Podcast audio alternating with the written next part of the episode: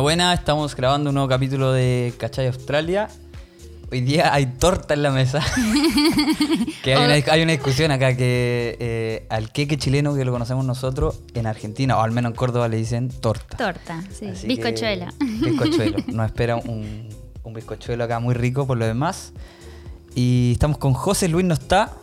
Creo que se quedó atrapado en un, en- en un tren. Lo vamos a extrañar en el capítulo de hoy. Eh, hoy particularmente vamos a hablar sobre la Postgraduate Visa. 485 es el número. Eh, de vuelta tenemos a nuestro invitado especial eh, del capítulo número 12, a Nicolás Miranda.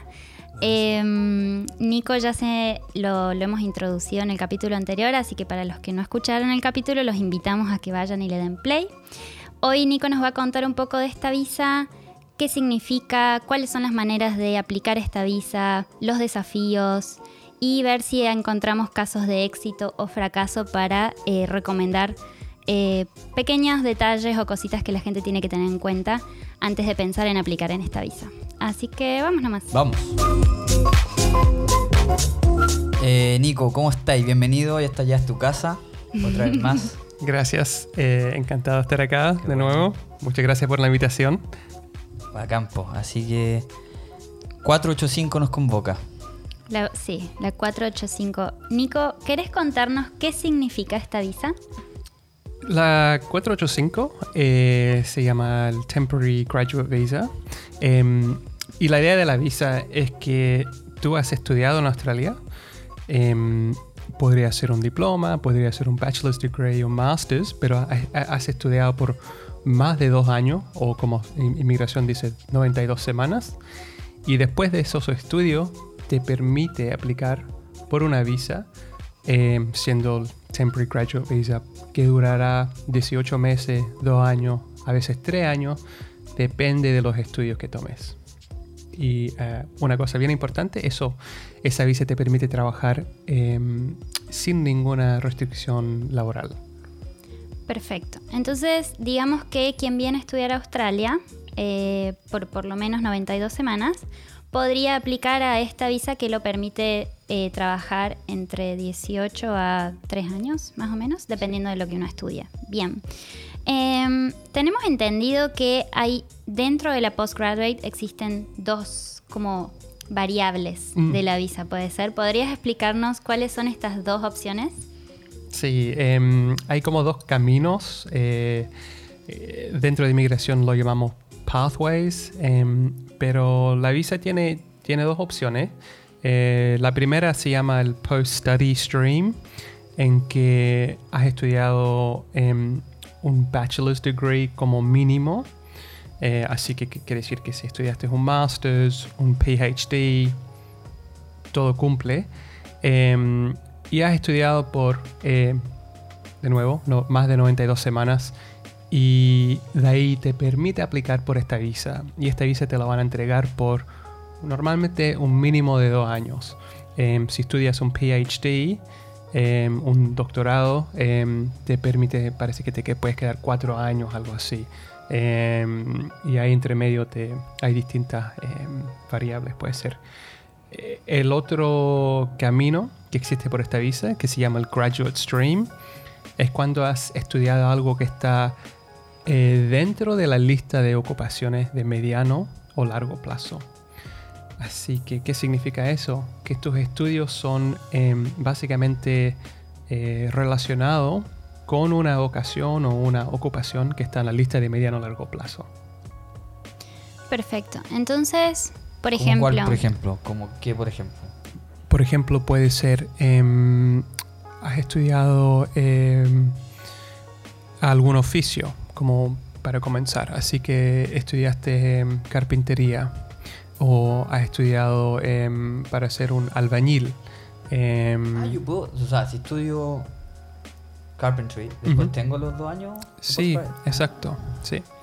Em, y es porque tienes que cumplir con las 92 semanas Ajá. pero te permite, si puedes juntar tus estudios y que estén todos relacionados con, con esta ocupación, así que por ejemplo estudias carpintería y dura un año y medio y después lo, lo juntas con algo siendo como eh, un, un certificate Four en em, cómo manejar una empresa o algo así, puedes justificar que has completado 92 semanas o dos años de estudio em, para que te permita aplicar por una visa, un, un, un, em, un temporary graduate visa bajo el graduate stream. otro ejemplo podría ser siendo un, eh, ¿cómo se llama? Un Child Care Center Manager que es bien, popular acá, em, pero se necesita estudiar eh, un estudio vocacional para que te permite eh, aplicar por esta visa. Claro, claro, eh, me, me, parece muy interesante como esta diferencia porque quizás el camino por un bachelor, un máster, un posgrado es mucho más directo. De hecho, cuando vos desde el día que te vas y, hablas con la universidad y decís, ay, quiero estudiar mi máster en tal cosa, ellos ya te cuentan que, ay, sí, apenas termines, tenés la postgraduate skill visa y, como que, por lo menos lo, que siento de, haber escuchado gente que, que, ha aplicado esta visa, el, camino es bastante fácil, apenas uno recibe su diploma. Pero después está esta otra opción que con estos cursos alternativos, eh, y me parece que hoy mencionaste un, concepto muy importante que lo hemos tocado en el capítulo anterior, que es el tema del listado de ocupaciones en demanda. Entonces, eh, conocemos muchos estudiantes que están estudiando, no sé, los cursos de Leadership and Management. Sí, los cursos VET. Sí, los bonito, barato. El yoga, el no sé qué. Eh, todo eso. Todos ellos se quedarían afuera de esta visa. Sí, exacto. Ellos se quedarían afuera. Em, porque básicamente eso no son, no son bueno, eh, tiene que ser un, un estudio que esté eh, conectado y que de una forma te permite em, eh, identificar que tus estudios son una ocupación que está en la lista de demanda em, de mediano a largo plazo. Em, sí, pero otra cosa que viene con esta visa y capaz podemos hablar un poco más acerca de esto es que también tienes que debe, esta visa bajo este camino debe tener una evaluación de, eh, de, habilidades, así que requiere que tengas un skills assessment también cuando estás aplicando bajo el graduate stream. Bien. ¿Y, y qué significa un skill assessment? Buena pregunta. Em, es un proceso de una que se hace. Em, es una organización que hace estos skills assessments. Em, y estas organizaciones son independientes de migración. Son eh, normalmente son como eh, líderes o organizaciones representativas dentro de esa industria. Así que, por ejemplo, Engineers, eh, para ser ingeniero se llama Engineers Australia, los que hacen el Skills Assessment.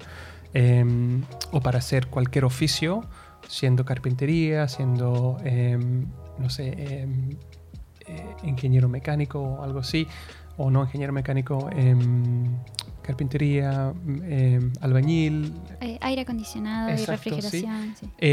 la organización que hace el Skills Assessment se llama Trades Recognition Australia, que el TRA, y ellos son los que se preocupan de eso. Em, de, qué se trata un Skills Assessment? Em, es básicamente donde quieren confirmar tus habilidades y comprobar que tiene las, eh, los requisitos para em, hacer el trabajo. Así que ellos van a hacer un assessment de tus habilidades y también de tu experiencia laboral hay distintos tipos de skills assessments también, dependiendo de la visa por la cual vas a aplicar. Así que si estás aplicando por un graduate visa, el skills assessment es no va a ser tan, eh, tan complejo. Por ejemplo, no es necesario que tienes que demostrar que tienes X números de años de experiencia laboral, porque obviamente no puedes cumplir con eso. Em, pero te hacen como un preliminary eh, skills assessment. O sea, es como una convalidación de tu experiencia y estudio. Exacto, exacto.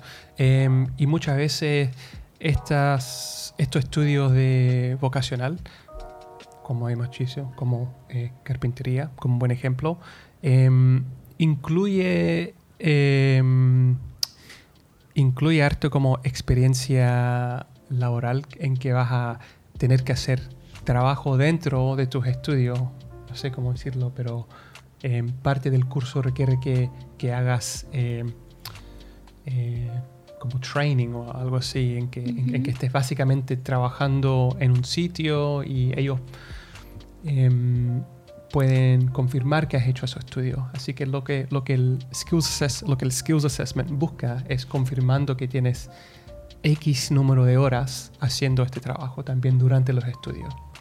Claro, sí, creo que en ese sentido es como que el curso tuviera sus días teóricos y sus días prácticos, me parece. Eh, Sí, y que en- eh, en lo práctico sea ejerciendo realmente el oficio, ¿verdad? Sí, eh, parece que es como co- co- colocación vocacional, Ajá. ¿cómo se llama? No sé si es la palabra, para- palabra correcta o no.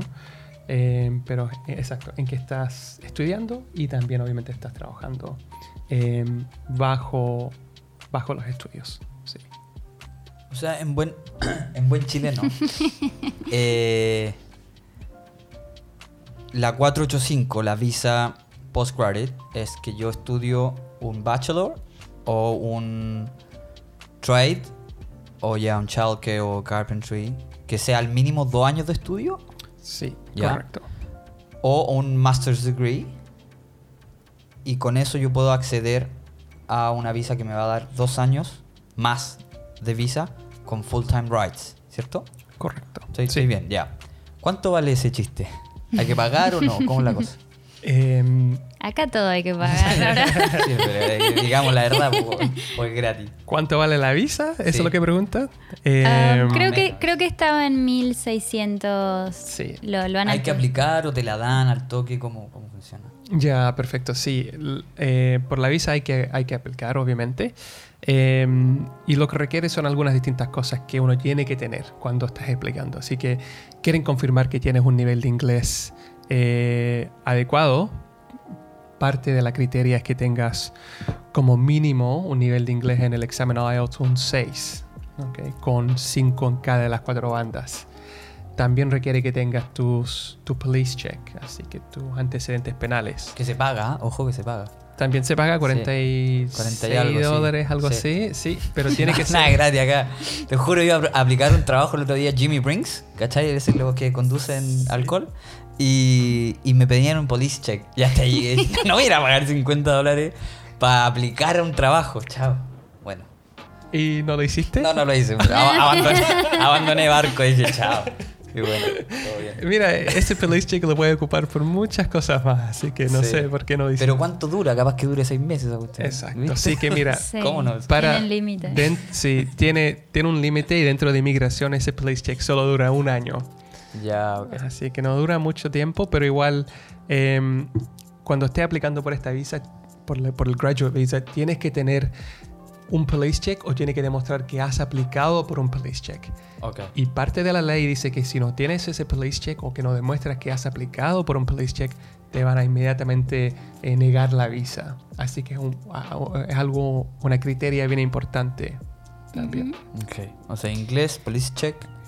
El diploma o certificado. Exacto. Que eh, pasaste al menos. Sí, sí, Así que si estamos viendo el post-study stream, cuando has estudiado un bachelor's degree como mínimo, tienes que aplicar, eh, parece que seis meses después que has terminado tus estudios. O o no, no seis meses, pero tienes que eh, eh, aplicar dentro de seis meses que has, que has terminado tus ¿Y estudios. qué pasa en ese gap? Eh, no, Ah, Eso es medio tricky, puede ser, porque, por ejemplo, uno por lo general termina su curso Sí. y la visa de estudio le dura entre dos a tres meses extra terminado el curso. Y es cierto, he visto la página de migración y dice que tenés este, esta ventana de seis meses para aplicar, pero tenés que estar bajo una visa, eh, no, no podés estar sin visa, digamos. Correcto. Entonces, eh, haciendo las matemáticas, solo tenés dos o tres meses para aplicar. Exacto, exacto. Y, y lo que uno tiene que hacer es también, si no te han dado los resultados o no han publicado, Publicado. Publicado. publicado los, los resultados, que, que a veces se puede demorar un tiempo. Hay veces que tienes que, que- que pedir una carta confirmando que has terminado los estudios de tu universidad. Em, y ellos también están listos para hacer esto y siempre lo hacen, así que te lo preparan de inmediato. Bacán. Eh, eso es si estamos viendo el post-study stream. Si estamos viendo el graduate stream, donde está relacionado con la lista de ocupaciones que están en demanda, hay otros requisitos también. Como dije, pide un skills assessment, así que tienen que evaluar tus habilidades. Ah. Eso es súper importante. Ahora entendí. ¿Y, ¿Y eso cuánto te puede llegar a durar? Em, eso, como... Por ejemplo, por ejemplo que yo estudio un curso en carpintería, Sí. eh, estudio dos años y quiero aplicar al- al- a, a este stream de, de- de la postgraduate. eh, ¿Cuánto tiempo debo considerar que me puede llegar a demorar el skill assessment para preparar, dejar todos los papeles listos en la aplicación? Em, sí, el, el- el skills assessment se puede demorar un poco de tiempo. Mm. Em, dependiendo del- del- de la organización que te está preparando los skills assessment, también depende mucho de eso. Em, mira, se puede demorar hasta tres meses, wow. ¿ok? En, en otorgar un resultado del skills assessment. Em, pero hay, hay otros skills assessments como TRA, el Trades Recognition Australia, que se demoran un mes, capaz algunas semanas más. Em, y ellos como que, porque es un skills assessment relativamente fácil para ellos, solamente, solamente están confirmando que tienes las cualificaciones, que has hecho el trabajo vacacional o tienes la experiencia laboral que ellos piden, te lo, te lo pueden entregar rápidamente. Em, ellos cobran, Trades Recognition Australia cobran como 300 dólares, 400 dólares para hacer el Skills Assessment. No, Que- pero es el más barato, ¿no? Exactamente. Vamos sumando los números y... Sí, no, claro. Pero el- el- el precio de aplicar a la visa no, no te lo sabí. Sí, 1650. no caro. No, para nada. Y mira, vas a recuperar todo. La verdad es que te va a lograr, te va a dar una visa en que puedes, no, no estás finalmente limitado a las 20 horas a la semana. Puedes trabajar todo lo que quieras. Eh, Australia paga bien, como todos sabemos. Así que fácilmente vas a poder re- recuperar ese, ese dinero eh, si encuentras un trabajo. Buenazo. ¿Hay un rango etario? ¿Un límite de edad? Eh, sí, parece que sí. Em, podría ser como menos de 45 años. Ya, para estudiar lo que sea. Sí. Y, y para abajo tenéis que ser mayor de 18, ¿no? Supongo que sí. Porque Sí. ¿qué pasa si alguien se quiere después de salir de la enseñanza media o del secundario que le dicen a usted? Mm. Si quiere venir a estudiar acá un bachelor para después tener la postgraduate. Se- yo creo que sí se Se- puede. Yo creo que se puede Sí. igual, ¿no? Sí, se, se puede. la plata. Em, puedo confirmar que uno tiene que tener menos de 50, 50 años, pero no hay un límite de, de mínimo. De mínimo. Ah, perfecto. Sí, así que si eres un, em, una cabecita que... Un brillante, un Malcolm in the middle. Sí, brillante. eh, puedes estar sacando un graduate visa a los 17. Sí. Em, Em, Nico, ¿cuál crees que pueda ser la mayor dificultad o, preocupación en, tu experiencia de, de la gente que está por aplicar esta visa? ¿Hay algún, algo así recurrente que la gente esté muy preocupada? Mira, em, algo que siempre pasa, eh, que yo siempre veo cuando hay rechazas en esta visa, es que no han sacado eh, sus antecedentes penales australianos o no han demostrado que han aplicado por ese, por ese documento. O sea, yo. O sea, Antes- no hago un antes de aplicar. digo, no, no pago los 50 dólares. Chao, no, no. A vos te la Por, niegan. por ¿no? pasta nomás, no. Qué terrible. y pierdes 1.650 dólares. Ay, qué mal. Sí, y, y eso es lo que pasa. Y si te lo rechazan, em, tienes que apelar la decisión, tienes que pagar más dinero y después de ahí estás esperando más tiempo para después de ahí ojalá sacar la visa de nuevo. Em, ese es como un buen ejemplo de lo que pasa. Em, otra cosa que podría ocurrir, em, que, que es un poco más técnico esta, esta situación, es cuando estás aplicando bajo el graduate stream, no es el stream del bachelor's degree, estamos hablando del stream relacionado con mediano a largo plazo. Por ejemplo, algunos cursos solo duran, algunos oficios pueden durar un año y medio. Mm. Tienes que cumplir esos seis meses. ¿Cómo lo vas a cumplir?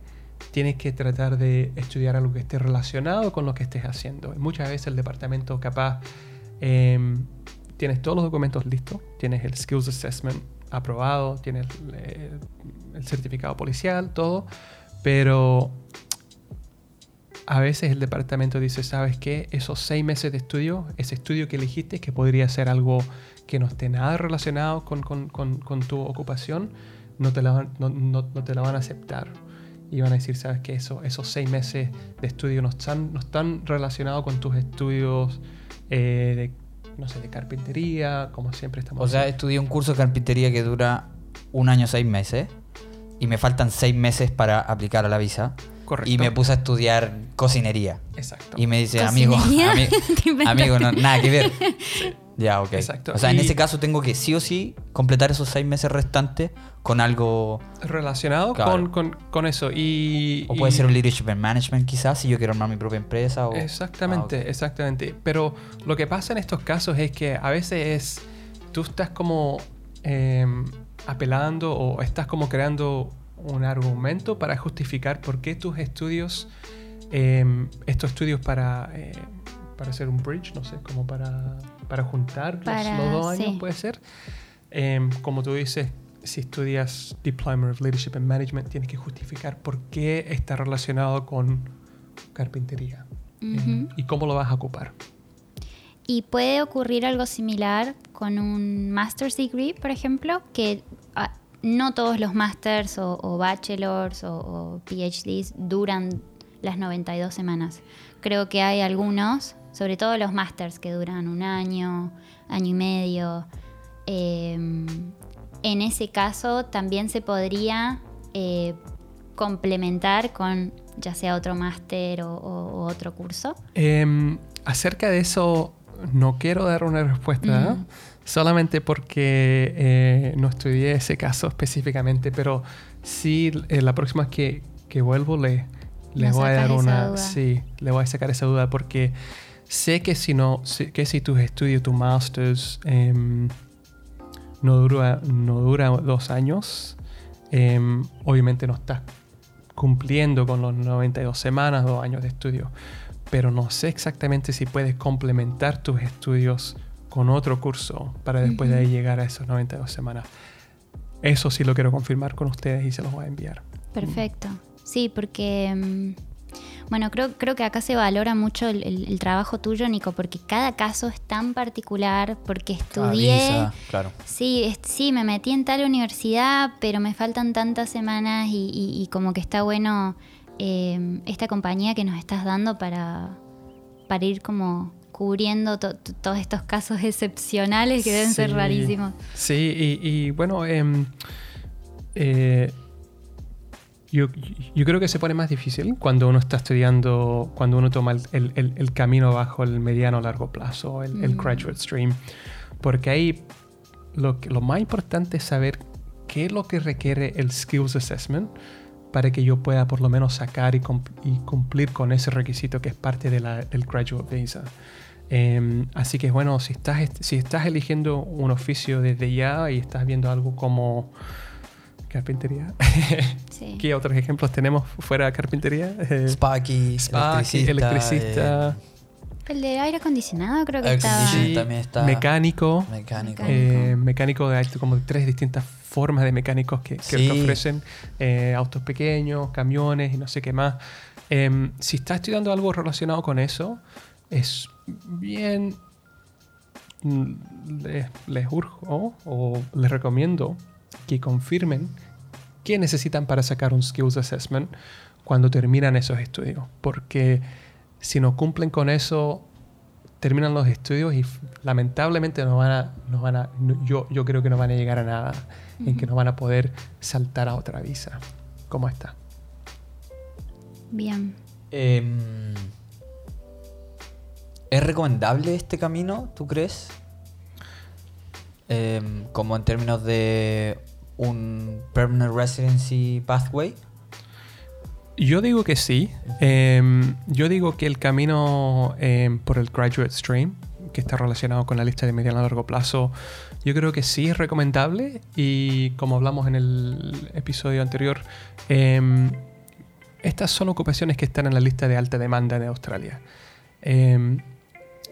Como yo lo veo, tú has logrado estudiar y sacar tu título acá en Australia en una de estas ocupaciones te permitió sacar este graduate visa, que es visa temporal, que es bien importante re- reconocer eso.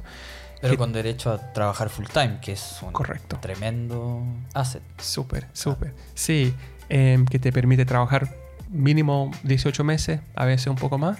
Em, y de ahí, con, con esa experiencia, puedes buscarte un sponsor o puedes aplicar por una visa inde- independiente, en- eh, una visa nominada por el Estado, por el departamento, la- las visas anteriores que estamos hablando, la 189, la 190 y la 491. Ujú. Eh, y es un camino que te puede llevar a la residencia permanente en Australia. Perfecto. Bien. Y mm, creo que ahí, a- a- Abraham, resaltaste algo de los beneficios de esta visa. ¿Cuáles son los, los, los derechos que uno tiene una vez que tiene esta visa?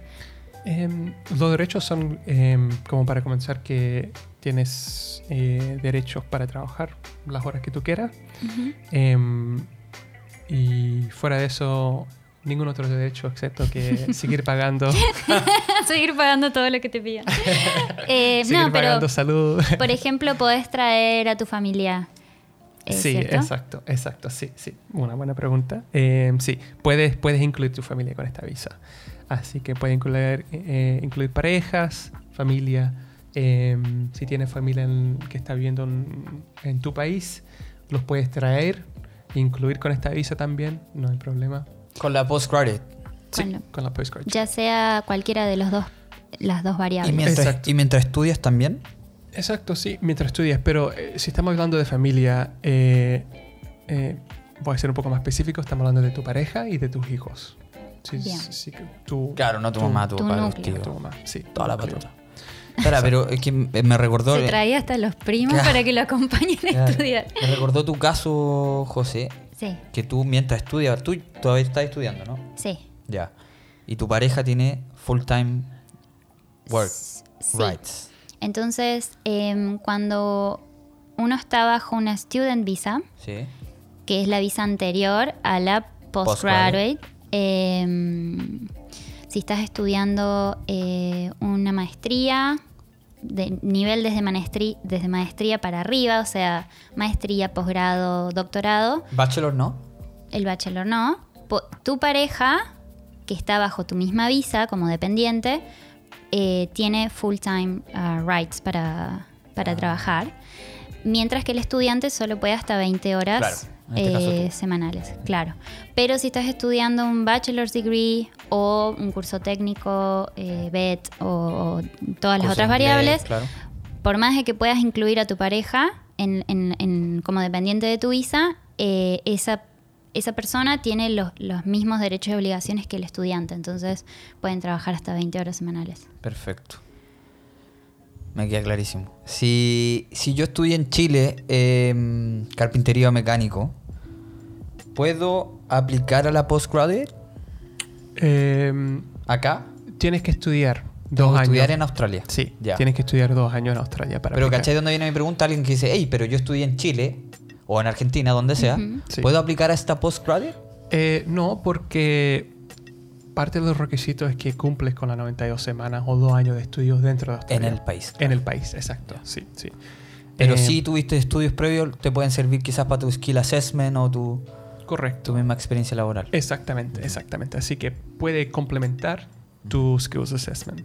Em, pero eso es una buena pregunta porque hay una visa, no quiero enredarme un poco más, pero hay una visa específica que se llama la visa 4776, que se llama un Skilled Recognized Graduate Visa.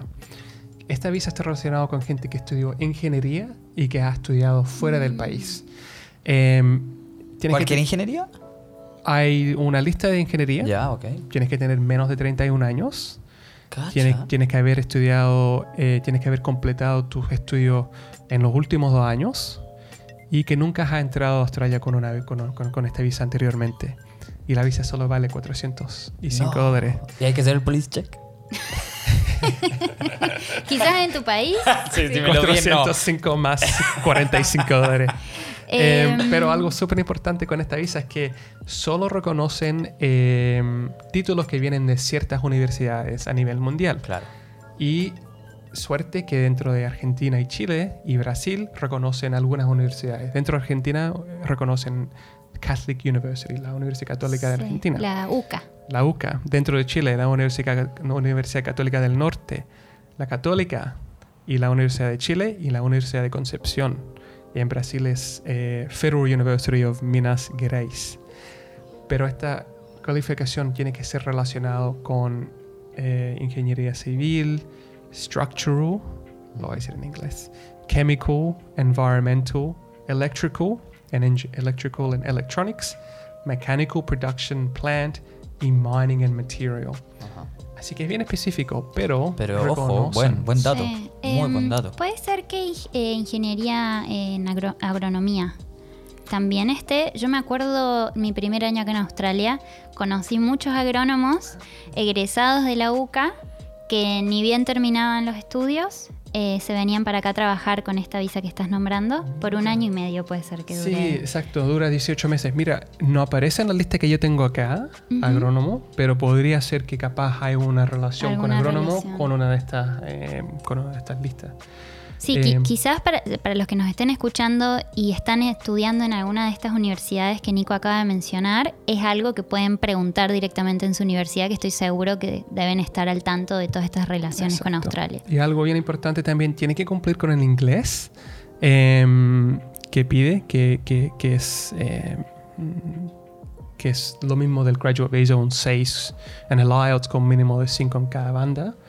Pero aparte de eso, no, es un camino que te permite entrar a Australia, tienes em, una ocupación que está en la lista de demanda, así que pos- posiblemente te podría eh, lanzar a otra visa.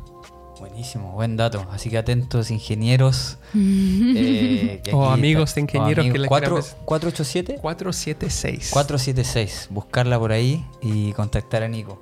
Ya para ir cerrando, eh, quería tocar un tema que, que me preocupa mucho. Eh, quiero ponerlo en la mesa. Que es el tema de las lavadoras en Australia. Cuando yo pongo ropa en la lavadora, es que sale, sale sucia. No entendía dónde, como que me desconcerté. Tipo, estaba viendo No, el sí, per- de perdón por el- de hoy y no lo encontré. Perdón por el tema de el cambio de tema tan brusco, pero es que Nico, quizás tú me puedas ayudar a sacar de esto, pero yo pongo la ropa y no sale tan limpia como en Chile. Y un tema que siempre pregunto, ¿qué es? ¿Es el agua? ¿Es la lavadora? ¿Es el detergente? ¿Qué es? Eh, ¿Qué tipo de lavadora estás ocupando? No, no la lavadora común y corriente la que está en Pero casas. se- aquí se llama top loader o front loader. Está ocupando una que se que, Ah, no, que ya, se por, por, por, por, por arriba. que- en, en que Por habla- arriba, sí, por arriba. Ya, un top loader. ¿Detergente estás ocupando detergente? sí, sí, sí. Ya. Normal. Em, No te yo- puedo decir la marca porque no nos auspicia, pero... y esto ha pasado con... Siempre, desde que estoy acá. ¿Y has ocupado más de una lavadora? Sí. Ya, ok. ¿Cuántas? ¿Una, dos? Unas tres, yo creo. Ok, sí, en ya ha pasado. casas. Mira, no sé. En mi opinión, Pensé que iba a tirarme una respuesta. sí, porque fue como Pero- muy pero- específica las Sí. preguntas. Para, pero José, ¿te pasa o no? Sí, me pasa Ya, sobre todo con la ropa blanca. No, yo recomiendo no comprar ropa blanca acá porque después queda amarilla. Se con el, percude mucho. Em, yo creo que es el agua. Yo también creo, yo, yo, yo creo que capaz tienes razón, podría ser el agua. Porque aquí venden, hay comerciales que, en, en que se enfocan en vender detergente que, que está eh, que es específico para eh, ropa blanca. Eh, así que capaz es algo que pasa. Sí.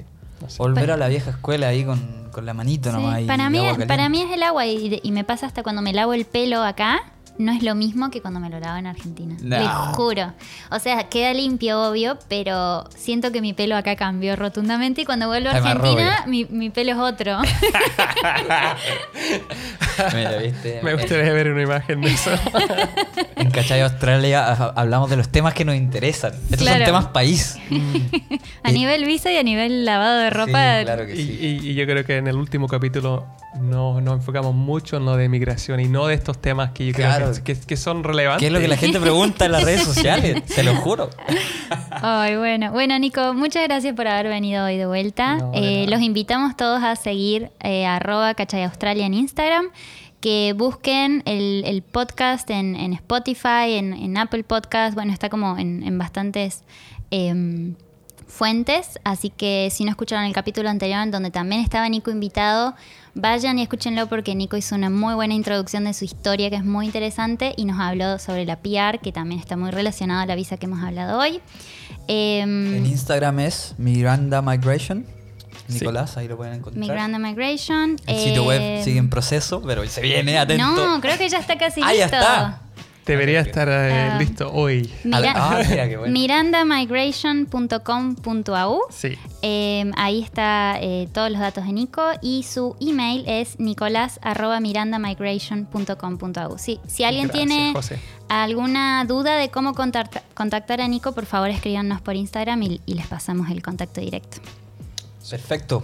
Palabras al cierre, Nico. Gracias a ustedes por la invitación de nuevo. Encantado de participar y ojalá que la próxima semana o la próxima vez podemos introducir algunos temas más, otras cosas que a ti te, te preocupen. preocupen. Sí, seguro. Gracias por la torta, José. Ah, un gusto. Sí. Saludos a todos. Nos vemos. Chao, chao. Chao, chao.